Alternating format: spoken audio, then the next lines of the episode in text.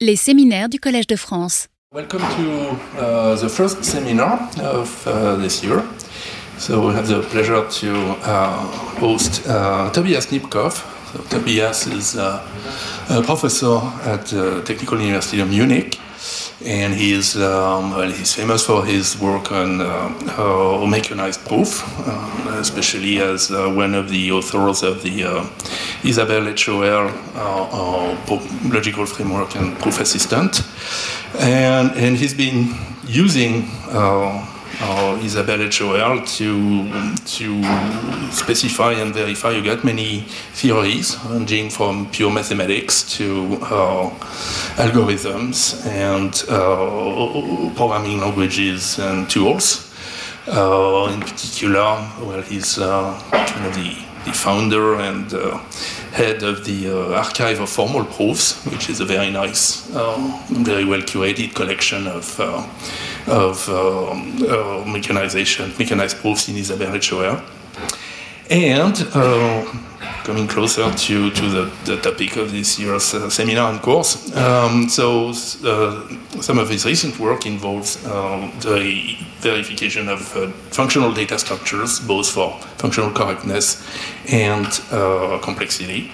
And so he's the main author of this verified algorithm, sorry, functional algorithms verified textbook that, that is uh, well recommended reading uh, for, for my course anyway. So, uh, well, thanks a lot, uh, Tobias, for coming today. And the floor is yours.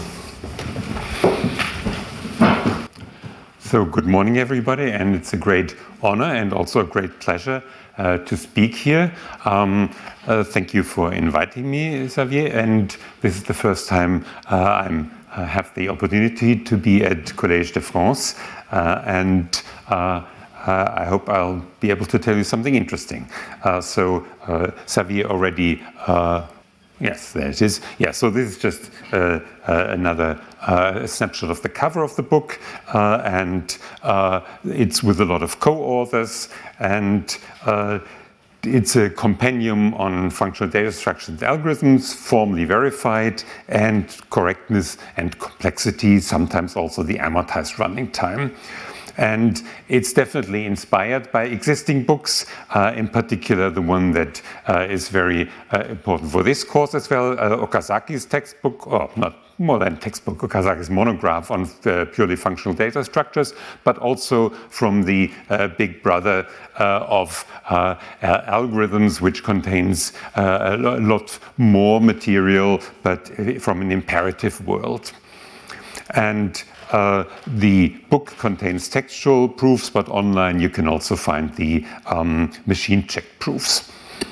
And the topics, uh, just uh, here's the quick list, uh, and uh, it's growing. So uh, I'm on a sabbatical at the moment and hope to add further topics to the book before it'll eventually be published, well, probably sometime next year. and what I want to talk to you about first today is just the uh, quite um, uh, simplistic uh, modeling of running time uh, in, the, the, the, in our verification efforts. Then two um, uh, examples that I will go through in detail, real-time queues and real-time double-ended queues, and that follows on directly from what Xavier has been talking about this morning. And finally, if there is some time, uh, but probably there won't be, then I'll talk about skew heaps, which uh, Xavier would have talked about uh, if he had time, but he didn't. so, so first the uh, time aspect, and uh, the idea is simply that I equate running time complexity with number of function calls, uh, and that's a standard measure uh, in the functional programming community, and you can argue whether this is a good measure or not. Uh, I'm just going to go by the traditional way of doing things. And uh, that means for each uh, function uh, from tau to tau prime, uh, there is another function, uh, tf, uh, that takes the same type of arguments but produces a natural number, namely the number of function calls that had to be executed while computing f of that argument. And um, the idea is that in the end, uh, it doesn't really matter whether you argue about f or tf. You use the same kinds of uh, uh, mathematical principles, inductions, case analyses, equation logic, etc. Uh, so uh, as long as you have those two functions, you don't need to know that you're reasoning about time. You're just reasoning about some mathematically defined function. of course, the key question is where does that time function come from? And the uh, example uh, to demonstrate how to make the transition from the function to the time function uh, is this, uh, uh, this piece of code. So I am not using any particular programming language. I'm using a kind of a mixture of different notations. And I think the one thing that I do need to point out uh, is that the hash sign is the cons operator in my notation. but everything else I think is pretty similar to OCaml. Um, and if you have that function, which happens to be the append function, uh, then what does the time function look like? Uh, well, the structure is very similar, except that in the base case, you don't return the actual uh, value, but you return the number of calls that you needed to compute that value, and that was just one call, the function call itself. And then in the cons case, you have the, the, time for the recursive call, tf of x's and y's, plus one plus one, where one of the two ones comes from the fact that you had to execute a cons operation, which we assume to be constant time. And so constructors are assumed to be constant time functions, and then another one for the uh, function call itself. Um, and uh, you can think of this as an abstract interpretation, uh, T of f being an abstract interpretation of f, or you can compile one to the other, and that can be automated. And you can also simplify matters, and that is not unimportant if you want to um, have a, an easier time verifying things.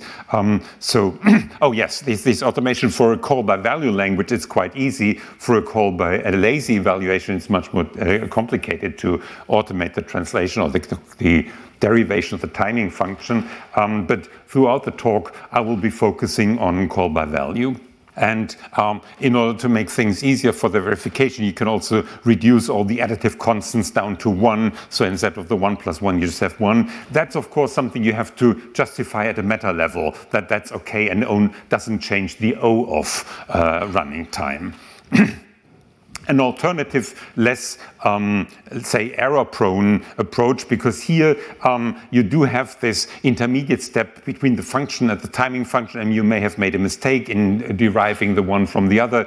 Um, a monadic approach can avoid that, uh, so we define the two functions simultaneously, um, but we do it in a monadic framework in order to uh, hide uh, the time component, and so uh, we define the function um, in reality on value time pairs, uh, but when you look at the notation, it'll be uh, uh, monadic and you won't see the time explicitly. And uh, you use the basic combinators, uh, the return would return the value and a one. So here is where you uh, charge one time unit for the function call. You charge it at the end to make it slightly simpler. Uh, actually, in reality, we do it a bit differently, but that's uh, one way of doing it. And then the bind uh, for the monad, um, you start with a monadic value of a value a and a time m, and you apply f uh, to that value, which means you apply f only to the a component, and then uh, you return the uh, b result and the sum of the two uh, times, the time that uh, you already got from the input and the time that it took to compute f of a. Um, and uh, that can be uh, yeah, sugared with the usual do notation that we know from Haskell, uh, and then uh, it looks more like a, uh, an imperative program where you compute sub uh, expressions one after the other. And uh, here is an example. Um, you define your algorithm monadically. So here, and then you derive the two functions, the value function and the time function, by just projecting on the respective uh, results. And here is an example. So this is what our append function would look like, a monadic uh, notation. You return the empty list in the base case, and otherwise you first append uh, the two uh, sublists, and then you return x cons uh, the, the result.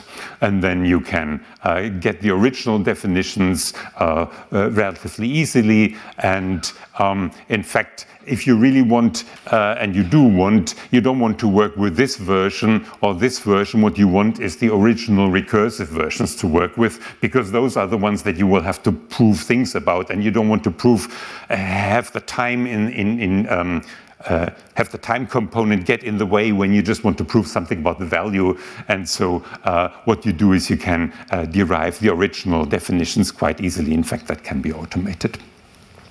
And um, that's actually all I wanted to say about the time. Uh, and mostly, unless we get to skew heaps, um, uh, I will just be talking about uh, uh consistence, uh, persistence and constant time. Constant time access, no, I don't know forget the access, I don't know what's there. Uh, so persistent and constant time execution, I think I wanted to say.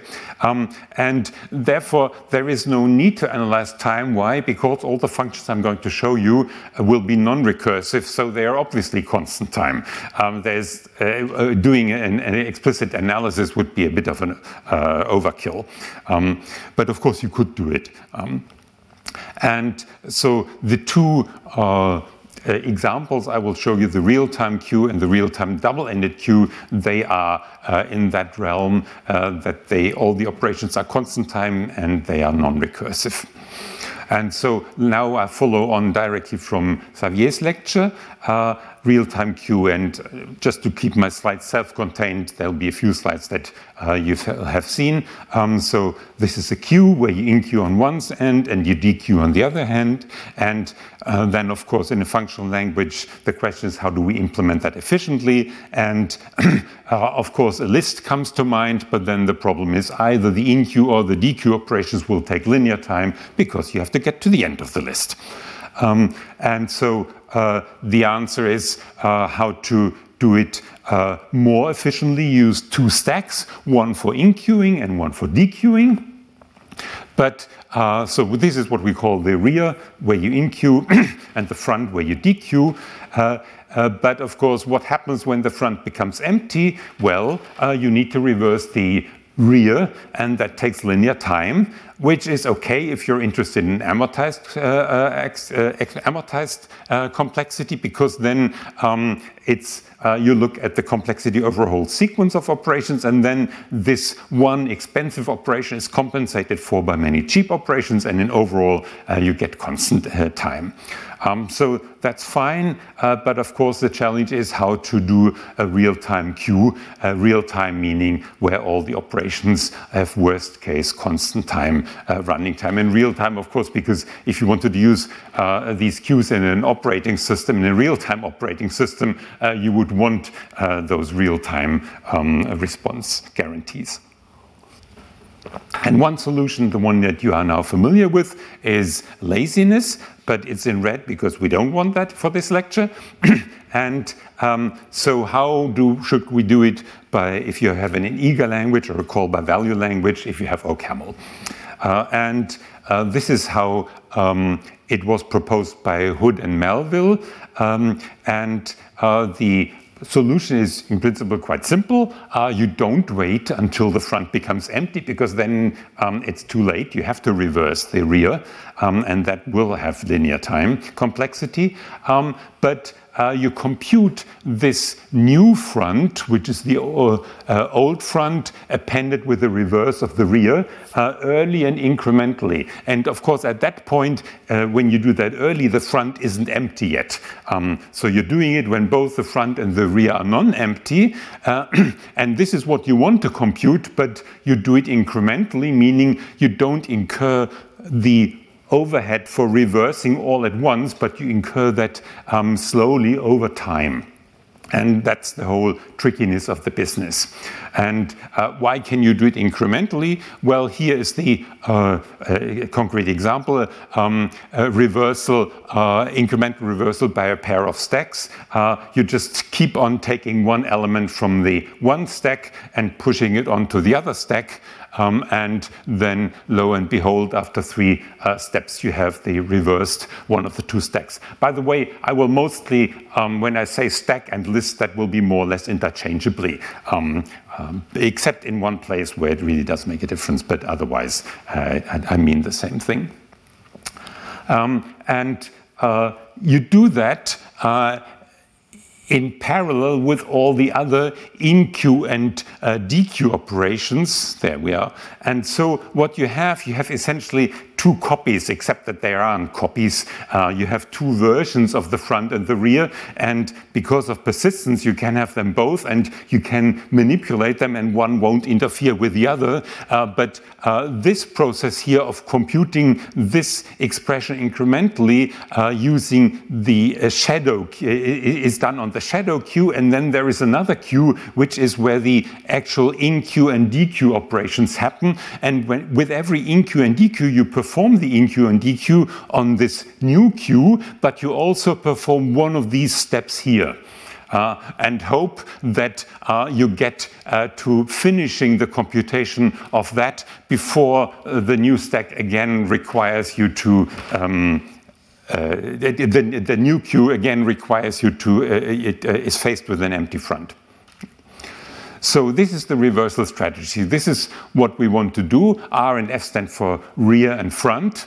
Uh, and we want to, uh, in the shadow queue, start with uh, the current rear and front, and after a finite number of steps, end up with the computation of front, append, reverse of rear. And uh, this happens in two phases, actually quite simple.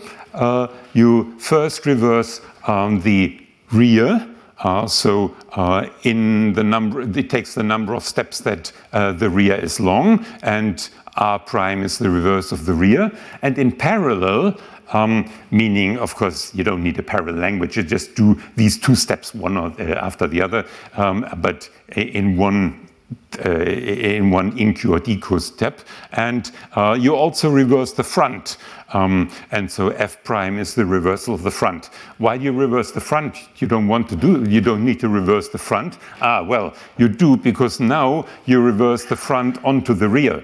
Uh, so you have, in the first step, you've computed those two, and then in n steps, you, you are reversing f prime, uh, so onto r prime. So you get rev of f prime append r prime, but then you remember what uh, f prime and r prime r, and then in the end, that's the same as saying uh, it's the front appended with the reverse of the rear. So this is the uh, uh, the basic idea uh, of how to distribute uh, this, these, this overall computation um, of uh, front append reverse of rear uh, over, well, how many steps actually? Um, here we need the maximum of the two lengths of the two, and here uh, we need again the length of the uh, front. So, um, it, so it's basically it's uh, front uh, m and maximum of m and n uh, added together. And when do we start? Well, I'm not going to uh, just go into the exact details why, but the right answer is when the um, rear is one longer than the front. So which actually is, uh, if you start with an empty queue, then right, uh, the, if you enqueue the first element, then you already have that situation, which is clear because now when the next dequeue comes, you need to uh, have moved that over. Um, so uh, that, that's one motivation. And then in the end, uh, it, the, the, the, the, length of everything works out. And so that means you require n plus one steps for this first phase and n steps for the second phase. So you need, uh, well, we need to finish before the original front becomes empty. The original front had um, n elements in it. Now we need uh, two n plus one steps, so that means that roughly we need to perform two steps per enqueue or dequeue um, in order to get from this situation to this situation in time before the uh, original front becomes empty. And of course, there's one initial step uh, because we have two n plus one. And that's the, the whole idea. And um, there are some complications. Uh, so uh, how do we dequeue from, oh, sorry, this is not the complication, this is how we do it. So we have both these, these two, in quotes, copies, uh, shadow uh, queue and original queue. And how do we dequeue? Well, the dequeue operation simply dequeues from the, from the original front. Um, no problem about that. Um, but the problem is that you would also need to take that element out of the shadow queue because in the end it shouldn't be there anymore. Um, but that's very difficult because in the shadow queue it'll be somewhere in the middle. Uh, so uh, the nice thing is uh, you just need to remember how many elements have been dequeued in the time uh, when you started the reversal and ended the reversal, or rather, in fact, um, uh, you can end the reversal early uh, because uh, you know, oh, some of these elements are no longer valid, they have already been dequeued. Um, so, in fact, you uh, need to remember how many elements are still valid, and if that has gone down to zero, essentially, uh, then you're finished with your shadow queue reversal. Another uh, complication is that um, what do you do about enqueue? Well, you you have you start a new rear uh, and you enqueue into that, uh, but um, then you have to ensure that your reversal is fast enough so that um, uh, that you have to ensure that uh, the new rear um, is uh, in size less or equal the new front because that's an invariant that you want to keep. Uh, and uh, if uh, so you have to make sure that the number of enqueues you can do here into this real doesn't break this invariant. Uh, but uh, it does work out, uh, uh, so all the arithmetic works out to a T. Um, but that's the kind of thing that, um, that at, uh, mechanized theorem proving is good at, and paper is less good at.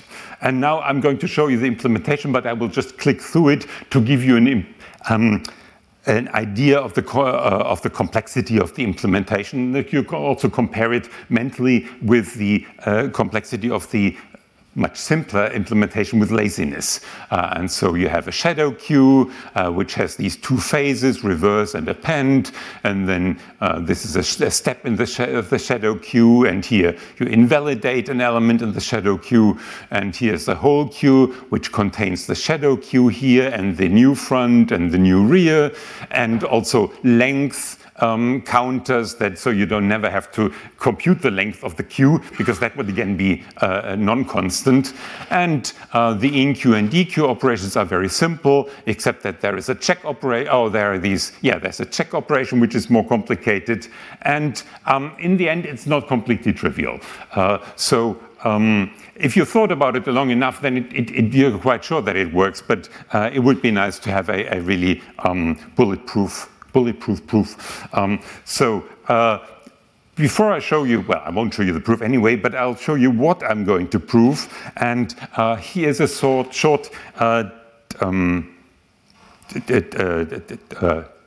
short explanation of the specification style that I'm using, uh, because uh, when uh, Xavier introduced stacks, he also talked about algebraic specifications and how stacks have certain satisfy certain algebraic laws. This is, in the end, it looks similar what I'm doing, but uh, it follows a different philosophy. And uh, the philosophy is you have a model-oriented specification. That means uh, you don't give you don't pull um, uh, algebraic laws out of your hat, but you say, oh, I have already an abstract mathematical structure that fits exactly what I want to do. And um, then uh, he, in our uh, case, will say, okay, yeah, the structure that I want to model in a, uh, in a, in a queue is just a list. Um, remember, here we're talking about the functional correctness that we're verifying, so not uh, the, the, complexity doesn't need a specification. Um, and uh, so you uh, okay, queues are just lists, uh, and then you assume you have an abstraction function from queues to lists, let's call that alpha. Uh, and uh, then you specify, this is the specification that you're given for each operation on the queue, you give a corresponding operation on the list, or you realize your queue operation by a list operation. Um, and so that's, there's one-one correspondence there. And uh, formally, in fact, what you're saying, I'm not showing you the text here, is that yes, that the alpha, the abstraction function, should be a homomorphism from the queues to the lists. And uh, then the correctness proof of an implementation, well, you have to define your abstraction function for your very specific implementation uh, of your queue and then prove uh, all the um, uh, correspondence properties that this operation on queues is realized by that operation on lists and that that is actually correctly realized.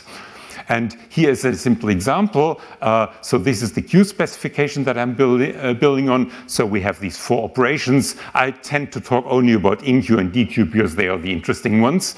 Um, then uh, we have an abstraction function which uh, uh, we call list um, that goes from queues to lists. And we have also an invariant because typically not every representing uh, data type is a valid uh, uh, value. and so you single out those um, uh, those values in the implementation that uh, uh, represent valid queues. And then the specification is just consists of a list that's as long as there are operations, namely uh, the correspondence uh, uh, requirements that in queue implements append with a singleton. And so that means if you abstract with the list function the result of in queuing, that's the same as abstracting the argument and then appending the element to it. And you do that for all the operations. Um, so the DQ operation corresponds to the tail operation. Um, uh, the first operation corresponds to the head operation, and so on. Um, and that's essentially the specification. That's what you have to prove.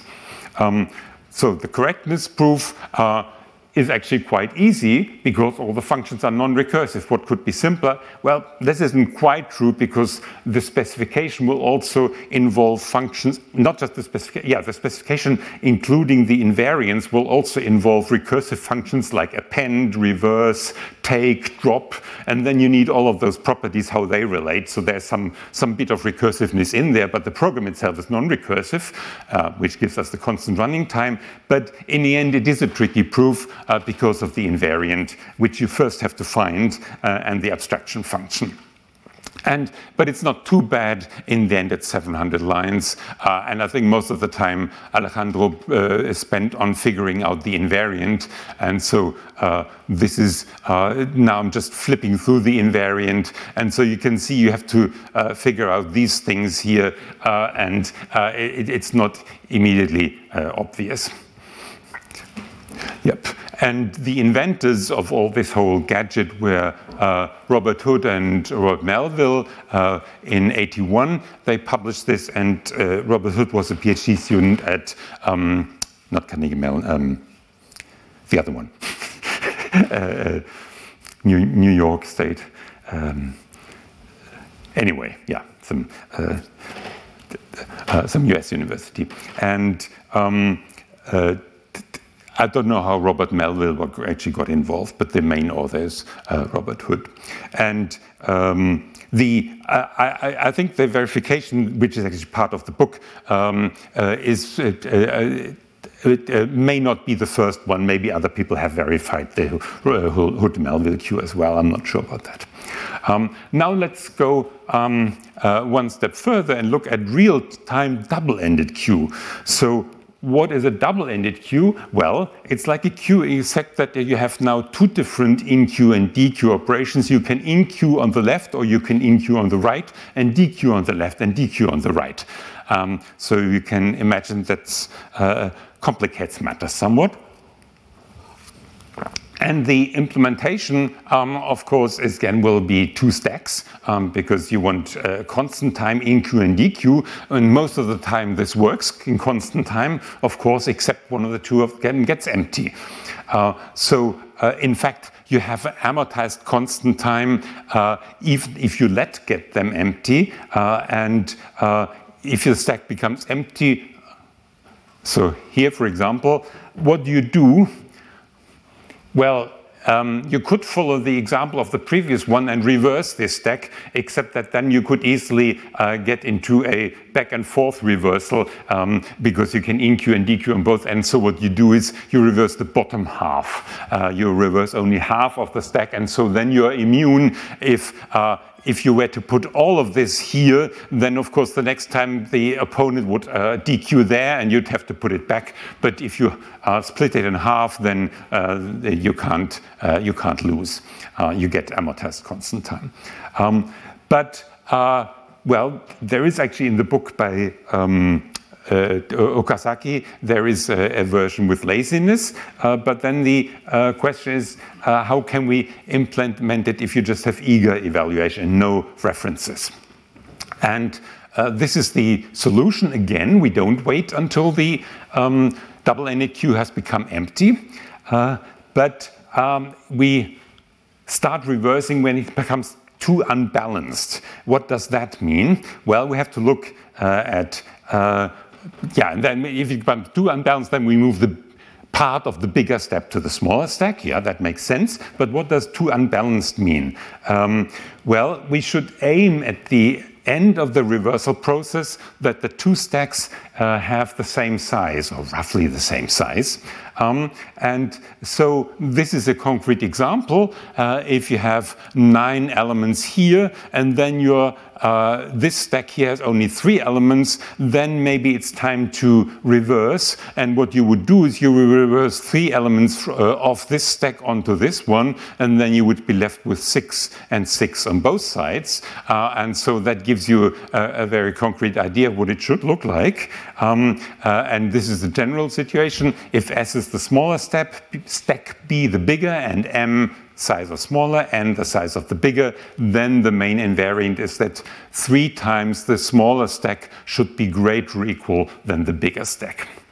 And um, when uh, when can it happen that this invariant is destroyed by an enqueue or a dequeue operation? Well, roughly speaking, when we are right at the border, when 3m is almost equal, well, it's supposed to be a little bit bigger uh, than uh, greater equal n, but if they're equal, for example, then the next um, uh, dequeue operation on the smaller side would destroy it.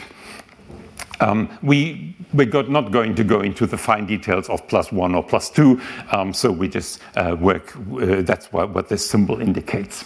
Um, and now here's the rebalancing strategy.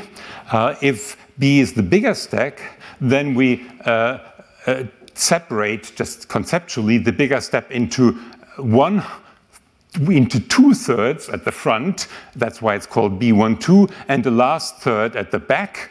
Um, uh, so this has got size 2m, and this has got size m, where m remembers the size of the smaller stack. And so all we need to do is move B3 behind the smaller stack in enough operations uh, to do it uh, quickly enough uh, in order to avoid, well, avoid what situation? The smaller stack has size m, and so after m dequeues, you have to finish that reversal. Um, so this is the aim. The big stack loses the end, and the end is reversed onto the smaller. For space reasons, I'm now using the back arrow to indicate reversal. And this is the start situation.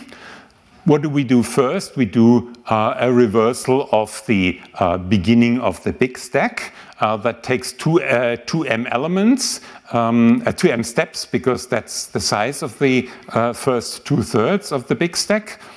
And in parallel, we also reverse the small stack. So here we have separated the one big step, stack into the reversal of its front and the remaining back and we have uh, reversed the small stack. And then we reverse this once again to get back the B2 that we want, B12 that we want in the end. But the B3 is something we can work with. Uh, and now we can combine those two. How do we do that? First, we reverse B3 again. Um, so we get B3 reverse, and then we can combine those two in the way that we've seen before by doing what? Well, this is where we want to get, so we have to reverse this one onto this one. And that's another m steps because we assume the smaller one has size m. And if you now add up all the steps, so you have two m steps in the beginning, and then you have another two m steps because this, of course, happens in parallel, and these are again two m. Uh, so you have four m micro steps that you need. Um, and that means for each enqueue and dequeue, you have to perform four steps and four steps uh, of whatever phase you're currently in. So you see, we have an, uh, we also have two phases, but it's more fine-grained now, and that's what makes this um, verification also more uh, complicated because you have to distinguish many more situations. And um, so again, we have two deques um, the shadow deque, where the rebalancing happens, and the enqueue and dequeue deque where the current deque operations happen that, uh, yeah, that, that happen in parallel with the reversal. And then there are uh, a number of complications. Um, what do you want at the end of rebalancing? Uh, we need to combine the result of rebalancing and newly enqueued and dequeued elements. Um, because, uh, yeah, it, because you have enqueued uh, elements um, and not dequeued, just enqueued. You, you enqueue and some elements and then you reverse, but that means you now have two lists. You have a list of newly enqueued elements and you have this list that's the result of the reversal. How do you combine them? Well, without, of course, using a append.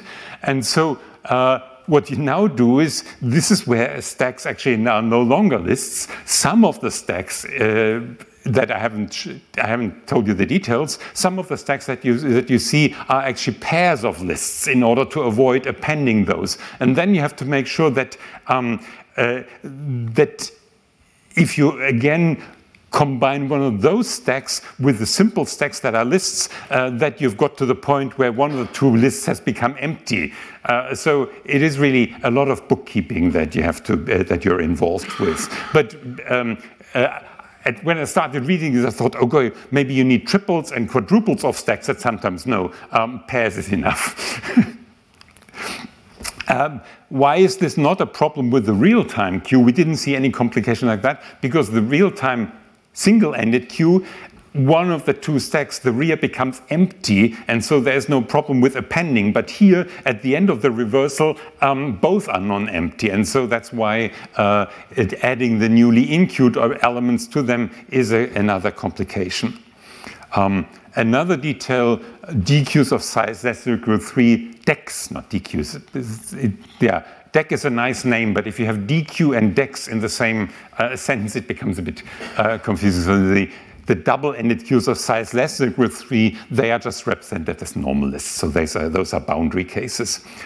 Uh, no problems. Let's just do a quick check that it seems to work. This is not a proof, but at least we sort of uh, tick off uh, the, the, the, the, main uh, complications that could arise. Um, so uh, rebalancing needs m steps um, because after m steps one of the two, m is the number of the smaller, the size of the smaller stack. So uh, after m steps, stack steps, that stack could have become empty. Um, and so it yields two stacks of size 2m each. Um, that's the, the rebalancing. Um, now, uh, two extremes could happen during rebalancing. Um, you could have m times an enqueue operation at one of the two ends. Why is that something to watch out for? Because then, in the end, the stacks have size 2m and 3m. Um, 2m is what the, re, uh, the reversal, the rebalancing gives you, and another m becomes because you have done lots of enqueues. Why is that okay? Well, we have to check that at least at the end of this rebalancing process, our invariant is again satisfied. The three times smaller, greater, equal, bigger.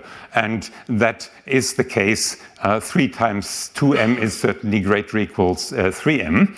Um, another extreme could be that uh, you have only DQ operations of the smaller stack. And so what happens then is that uh, the smaller stack has m elements, so that's okay. We don't get to the bottom of the smaller stack before the rebalancing ends.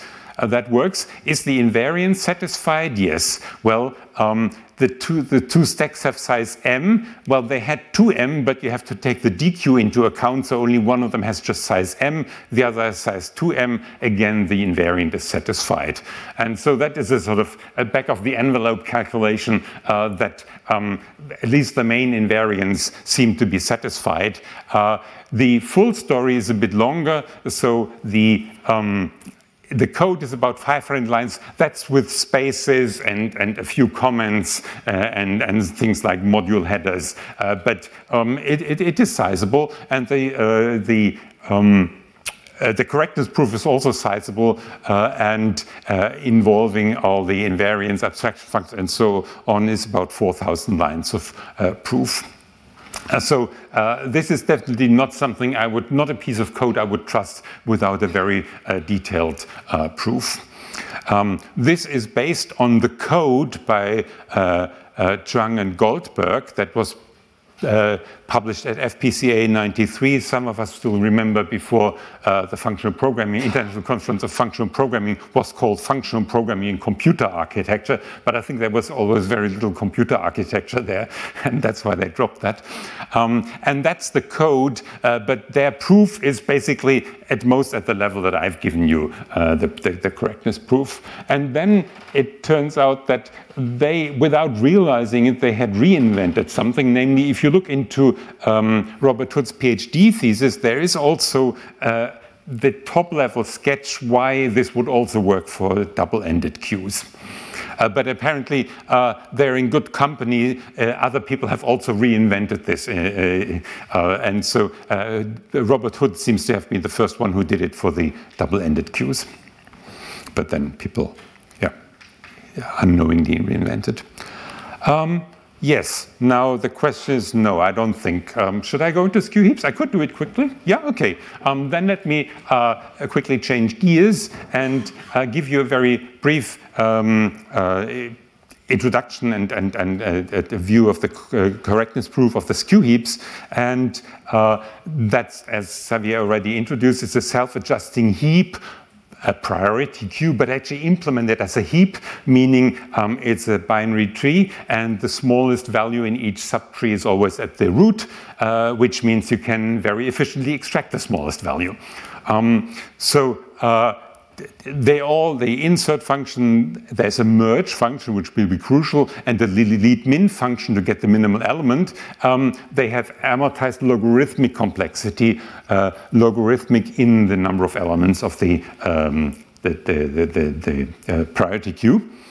Um, and uh, insert and del min can be defined from merge. Uh, so that's the uh, key, uh, uh, that, that, that uh, shows that merge is the key operation and the other two can easily be implemented on top of it. Why is del min implemented on top of merge? Well, imagine you have a, uh, a, heap and you want to take out the minimal element, then of course what you do with the two subtrees, you have to merge them. That's how uh, the uh, skew heap works.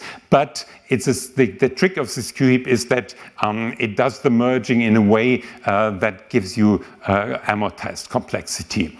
Uh, so yes, implementation type is just ordinary binary trees. The invariant is it's a heap. Um, and the merge function, well, these two uh, clauses are obvious. This is my notation for the empty tree. And then comes the uh, more interesting question, what if you want to merge two non-empty trees?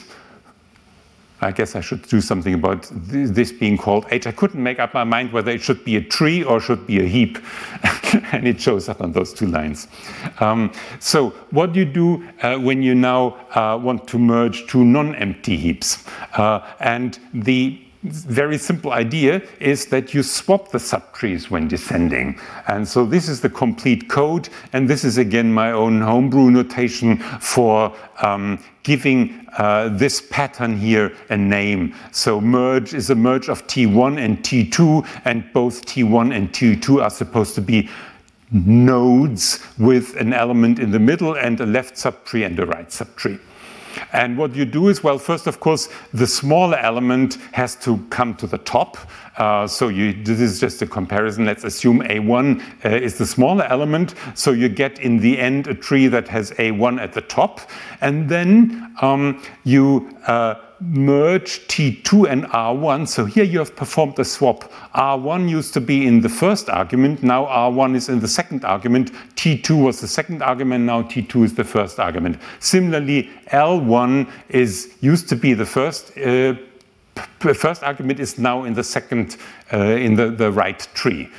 And magically enough, uh, that gives you uh, amortized complexity. And I have to, uh, I'm afraid I have to disappoint you. I can't give you a good intuitive argument. It's one of those things where uh, I would say, well, you just have to do the math. and we did the math, and uh, the correctness proof is not interesting, that's straightforward. Um, but the logarithmic uh, complexity that is interesting, and this is the, uh, the key theorem uh, that the time for merging plus the difference in potential. This is slightly interesting because uh, it's a um, it, it's a function that takes two arguments. Uh, and so the difference of potential, what is it? Well, it's the potential after the merge minus the potential of both arguments before the merge. Not too surprising, but sort of not, not completely standard, is uh, bounded by uh, the logarithm in the size. This notation is the number of leaves of uh, both subtrees. And um, the the complication is that you have to invent uh, lots of nice functions. So right heavy uh, counts. Um, oh, the, the, right heavy is a function that gives you uh, one or zero, depending on whether the tree is right heavy, meaning the uh, right part of the tree is bigger than the left part. And then we also have uh, uh, on the. All oh, right, this is. Um, the number of right heavy nodes on the left spine, so the L stands, you go down the left spine, sorry, the left spine, and you count the number of right heavy nodes. And then uh, you get some nice lemma about the uh, complexity, uh, the, the, the, the, number of those counts and the size of the tree. And uh, you get uh, uh, easy corollaries, and then you can do it uh, just the other way around, going down the right spine and counting the left heavy, and you get the same corollaries. And then you can define the potential. Um, and the potential is uh, for a non-empty tree, it's the potential of the two tree subtrees plus the number of right heavy nodes um, uh, on the left spine. And uh, this is not something I came up with. This is actually something we did find in the literature. I'll say a bit, bit uh, more about that later on. Um, so the, at least I can give you this much intuition. Merge descends on the right. Um, maybe you didn't notice, but that's what it does. It descends on the right uh, spine of the two trees, uh, and uh, therefore the right heavy nodes are bad because then it has to descend longer, and therefore uh, they count into this potential here. Um, and the uh, key uh, auxiliary lemma is this one, which I don't think I would ever have come up with, uh, where uh, this is the potential uh, at, at, the time plus the difference in potential, but this is a completely new expression which uses all these auxiliary functions. Um, and that goes through fairly, uh, well, that goes through automatically. Um, uh, if you want to see the full proof, here it is. No, you didn't want to see the full proof. Um, and the main proof does not go through automatically. Uh, it's, uh, it's some complicated, it's some reasonably simple manipulations of logarithms, um, and you at some point you need some laws about logarithms, but in the end it comes out uh, fairly quickly. So this is something you can still present in a um, uh, in a lecture, uh, the double-ended queues in, uh, in a call by value language, I would not want to present all the details in a lecture.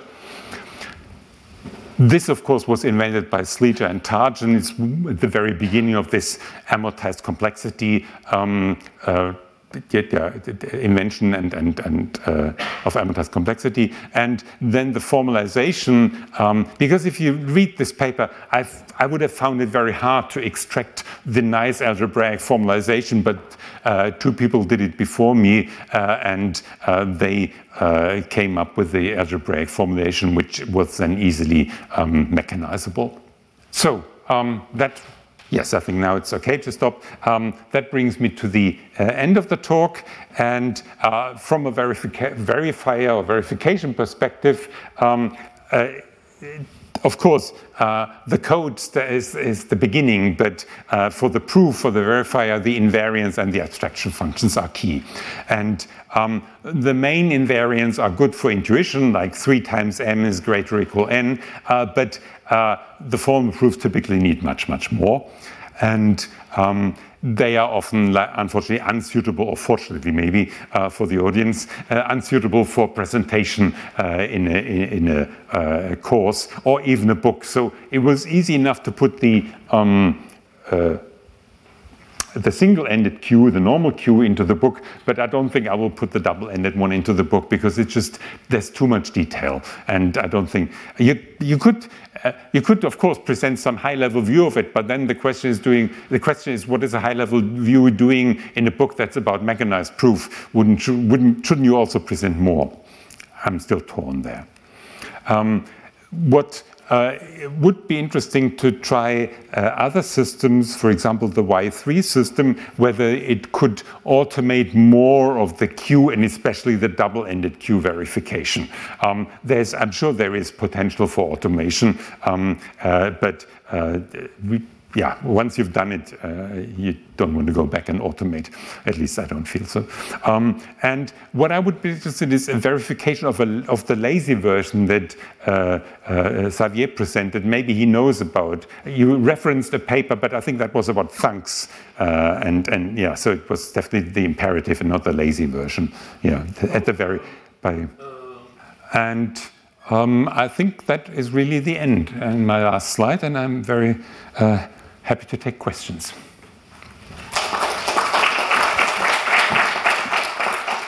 Retrouvez tous les contenus du Collège de France sur www.colège-2-france.fr.